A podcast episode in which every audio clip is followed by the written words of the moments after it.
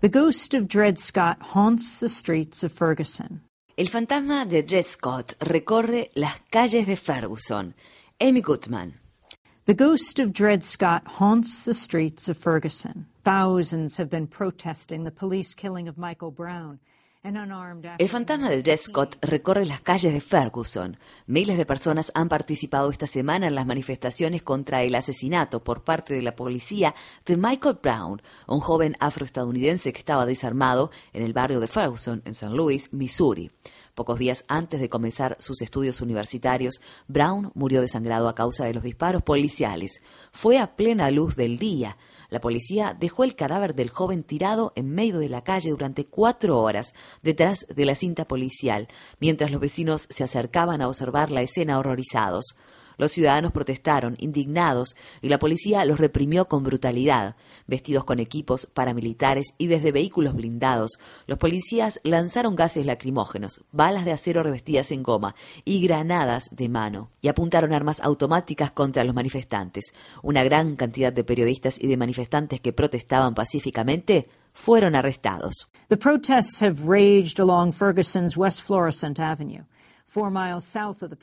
Las manifestaciones ocurrieron en la avenida West Florissant en Ferguson, a seis kilómetros y medio al sur del epicentro de las protestas, en la misma calle, en la tranquilidad del cementerio de Calvary, yacen los restos de Dred Scott, un hombre que nació esclavo y que se volvió famoso por haber luchado ante la justicia para obtener su libertad. El fallo del caso de Dred Scott, emitido en 1857, fue ampliamente considerado el peor de la historia de la Corte Suprema de Estados Unidos. La Corte falló que los afroestadounidenses, esclavos o libres, jamás podrían ser ciudadanos. Dred Scott was born into slavery in Virginia around 1799.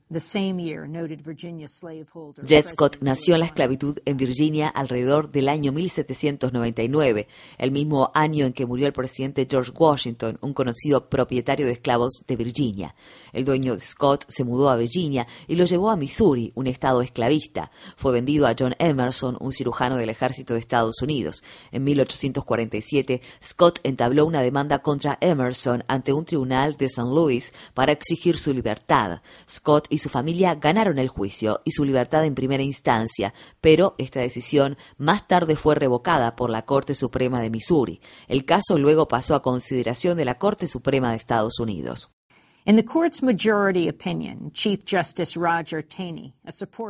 En el fallo de la Corte, el presidente Roger Taney, defensor de la esclavitud, escribió: Un negro libre de raza africana cuyos ancestros fueron traídos a este país y vendidos como esclavos no es un ciudadano en el sentido en que lo establece la Constitución de los Estados Unidos. Fue así que la Corte falló que todas las personas afroestadounidenses, libres o esclavas, no eran ciudadanos y jamás lo serían.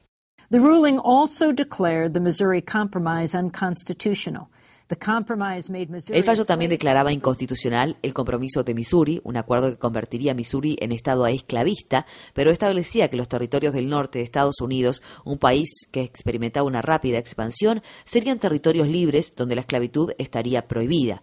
El fallo del caso Dred Scott abrió estos nuevos territorios a la esclavitud y fue considerado una victoria para los estados esclavistas del sur.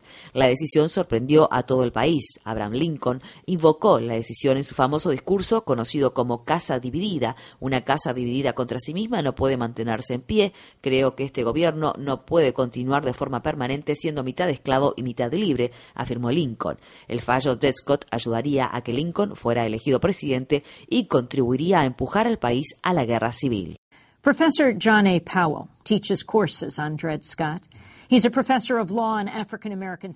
El catedrático John A. Powell dicta cursos sobre Dred Scott. Powell es profesor de Derecho y Estudios Afroestadounidenses de la Universidad de California, Berkeley, y considera que existe un vínculo entre ese terrible fallo y los problemas que atraviesa actualmente Estados Unidos. Powell me dijo. Uh, Aún no hemos reconocido plenamente a los negros y a otras personas como ciudadanos plenos, como personas plenas.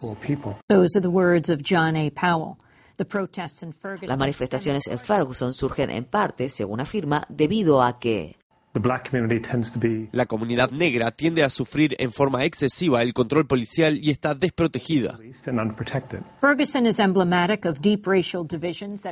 Ferguson simboliza las profundas divisiones raciales que persisten hoy en día en Estados Unidos. Desde la década de 1980, la ciudad ha pasado de tener una población mayoritariamente blanca a una mayoritariamente negra. Sin embargo, el alcalde es blanco. El Consejo Municipal de la ciudad está integrado mayoritariamente por personas de raza blanca, al igual que la Junta Escolar. Quizá el hecho más significativo para las protestas sea que 50 de los 53 oficiales de policía son blancos.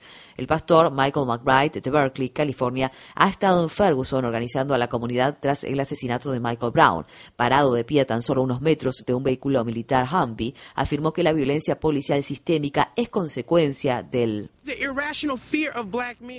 miedo irracional a los hombres de raza negra. Y si le temen tanto a los hombres negros, no deberían ser policías en las comunidades negras.